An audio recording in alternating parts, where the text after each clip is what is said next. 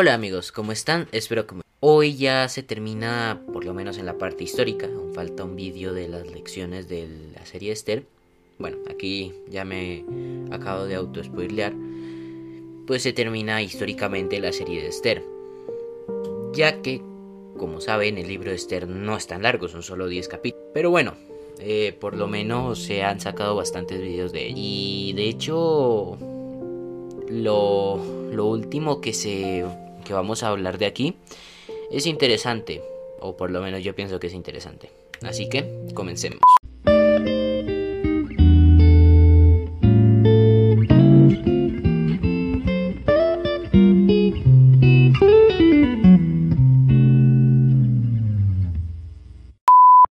Eh, bueno, este capítulo va a hablar de tres capítulos, el 7, el 8, el 9 y el 10. Bueno, de cuatro capítulos, ahí me equivoqué, perdón. De cuatro capítulos. Entonces, bueno, el capítulo 7 o el primer capítulo del que vamos a hablar empieza así. Fue pues el rey con Amán al banquete de la reina Esther. Recordemos que en el anterior episodio Esther les ofreció otro banquete. Eh, bueno, y en el segundo día mientras bebían vino, dijo el rey a Esther, ¿cuál es tu petición, reina Esther? ¿Y te será concedida? Eh, cuál es tu deseo, aunque sea la mitad de mi reino, bla, bla, bla. Bueno, básicamente le preguntaba que, cuál era lo que, era lo que quería pedir, básicamente. Entonces la reina este respondió, oh rey, si he hallado gracia en tus ojos y si place al rey que se me conceda la vida. Esa es mi petición y la vida de mi pueblo. Ese es mi deseo, pues yo y mi pueblo hemos sido vendidos para ser exterminados, para ser muertos y aniquilados. Si hubiéramos sido vendidos como siervos y siervas me callaría, pero nuestra muerte sería para el rey un daño irreparable. Claro, esto hacía alusión al decreto que se había hecho en contra de los judíos. Recordemos que el rey Azuero no sabía que Esther era judía, aunque ya estuvieran cinco años casados, pero bueno, no sabía que era judía. Entonces, bueno, el rey Azuero obviamente se enojó y, y le dijo que pues le dijera quién rayos era el que quería hacer eso. Entonces Esther le dijo el versículo 6. Esther dijo, el enemigo y adversario es este malvado Amán. Se turbó Amán entonces delante del rey y de la reina, porque claro, Amán tampoco sabía que ella era judía. Así que bueno, aquí básicamente Em, pues Esther al final terminó revelando que ella era judía. Y obviamente Amán pues iba a recibir un castigo del rey porque claro, se quería, quería indirectamente matar a, su esposa. Así que bueno, entonces bueno, básicamente después de esto eh, le cubrieron el rostro a Amán, o sea, lo, lo dejaron ciego no literalmente, le pusieron algo en la cabeza. Entonces versículo 9. Y Arbona, nombres persas, uno de los eunucos que servía al rey dijo, en la casa de Amán hay una horca de 50 codos de altura que hizo Amán para Mardoqueo, quien habló para bien del rey. Recordemos todo lo que le había hecho Mardoqueo al rey, cuando destapó todo lo del complot para, para que se matara al rey. Ah, entonces bueno, dijo el rey, colgadlo en ella.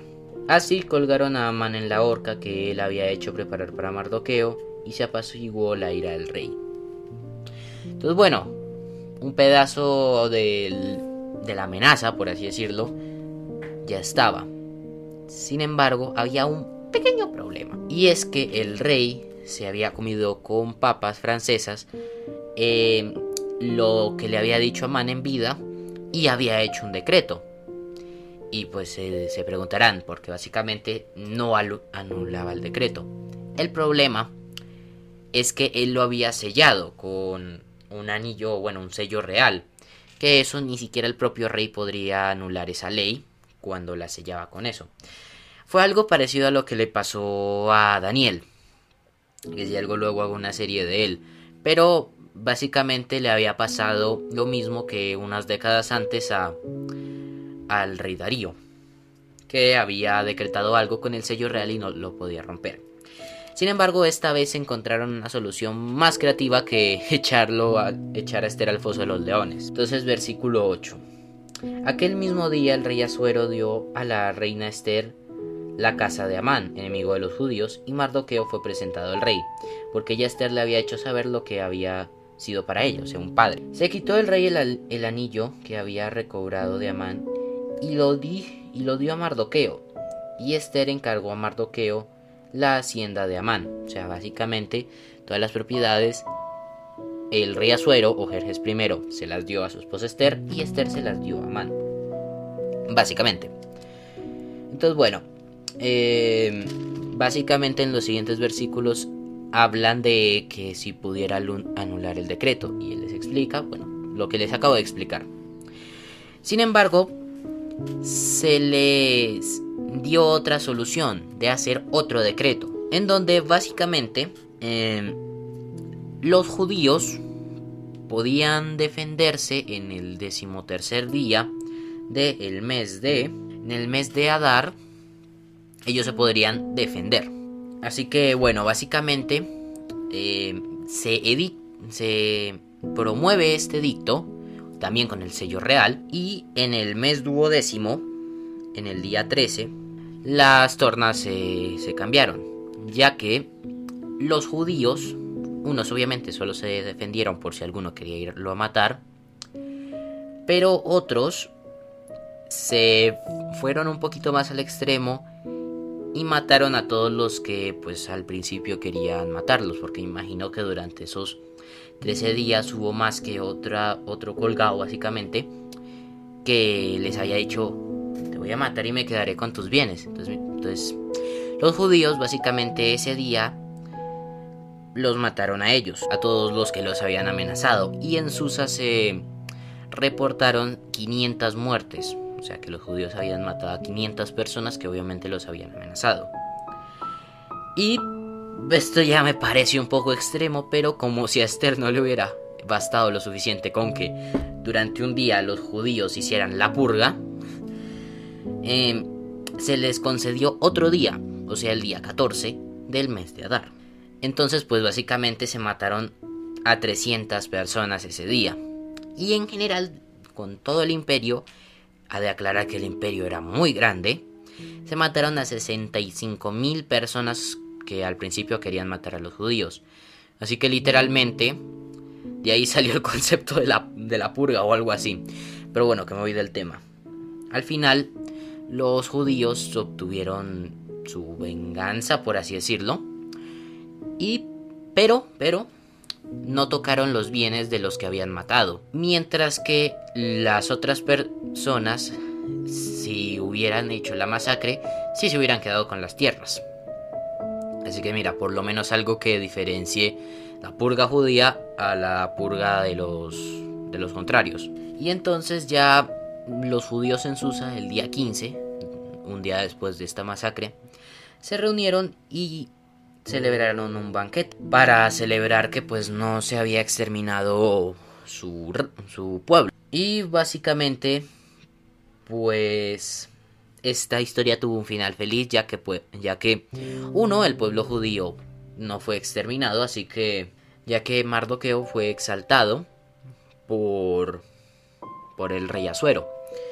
Y esta fiesta, este banquete eh, se volvió la fiesta de Purim, que celebraba pues todo esto, que el pueblo judío no se extinguió el decimotercer día del mes de Adán. Mm, no se sabe cuándo murió Esther, mm, pero Mardoqueo, a menos de que este tipo viviera 200 años, yo creo que moriría poco después, ya que si no vieron el primer vídeo que tengo, él para los acontecimientos de Esther ya tenía más de 130 años, así que mínimo no pasaba de la década.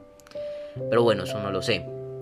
Jerjes I sería sucedido por otros gobernantes que mantendrían el reino bastante saludable e incluso uno de ellos em, iría con la tercera guerra médica. Sí, la tercera Sí, la, la, tercera guerra médica que si bien empezó súper bien, de hecho teniendo casi toda Grecia bajo sus pies, al final un joven general llamado Alejandro Magno daría la vuelta a las cosas. Pero bueno, eso no tiene nada que ver aquí, por lo menos ahora. Así que bueno, espero que te haya gustado, dale un like, suscríbete y activa la campanita. Y nada más. El próximo vídeo será viendo las enseñanzas y lecciones y datos interesantes de la historia de Esther. Chao.